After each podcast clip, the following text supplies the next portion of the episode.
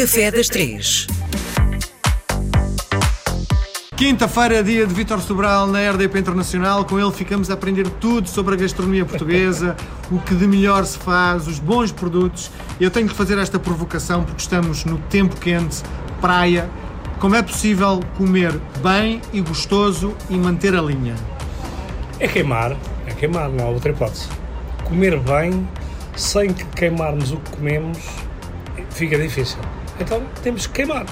Mas há alguma, alguma receita, algo que me possa dizer do género, podes comer isto neste verão, que é saboroso, que não te vai fazer tão mal? É assim, se a, pessoa, eu- é- se a pessoa fizer uma, no verão uma refeição à, à base de. ou uma alimentação à base de grelhados, saladas e ah, petiscos leves como berbigão aberto no tacho, amêijoas, camarão. Mas, oh, Vitor, pior é o molho. A pessoa tem de meter o pão. O molho aí é o problema. Tem que comer o molho com, com colher, não pode pôr o pão, se quiser manter a linha. E eu agora contra mim falo, não é? porque eu sou o maior defen- defensor de pão bom.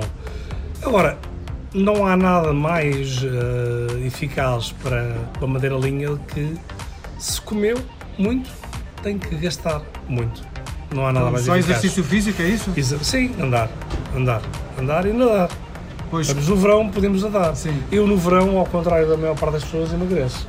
Porque ando mais do que normal e nado mais do que normal. sim. Eh, e o Vitor fez uma dieta extraordinária, não é? Quantos quilos é que perdeu? 27.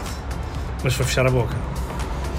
Como é que é possível É muito um sacrifício. cozinheiro fechar a boca? Muito- é muito difícil, mas eu tive que fazer. É porque os provadores de vinho, quando provam, deitam fora. Não. O Vitor deita fora? Não, não deito. Ah, é necessário uma disciplina grande para conseguir, um cozinheiro conseguir perder tanto peso e também tem a ver com álcool, não beber também. Eu tive dois meses em bem sem beber álcool, portanto é, é difícil. Como é que faz quando alguém vai lhe apresentar um vinho?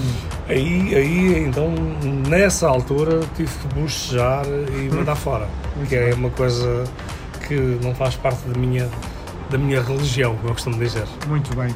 O que é que nos traz hoje?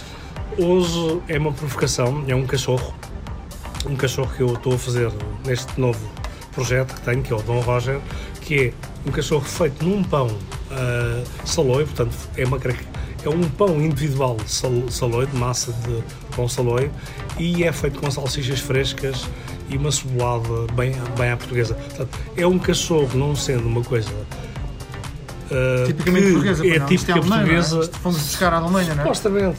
Este aqui, se comerem, vão sentir que é um cachorro feito com, com matriz portuguesa. Bom, falando em matriz portuguesa e falando em porco, eh, os veganos andam aí que nem doidos, não é? Há a possibilidade de fazer o cachorro sem utilizar carne sequer? Outro género de, de material? Ah, O Vitor é que não gosta, não é? a melhor forma mesmo é não comer. Aí então é, fica fácil. Porque se comerem esse mesmo pão com a ceboladazinha, ah, já temos um, já temos um, um, um não cachorro vegan. Muito bem. Diga uma coisa.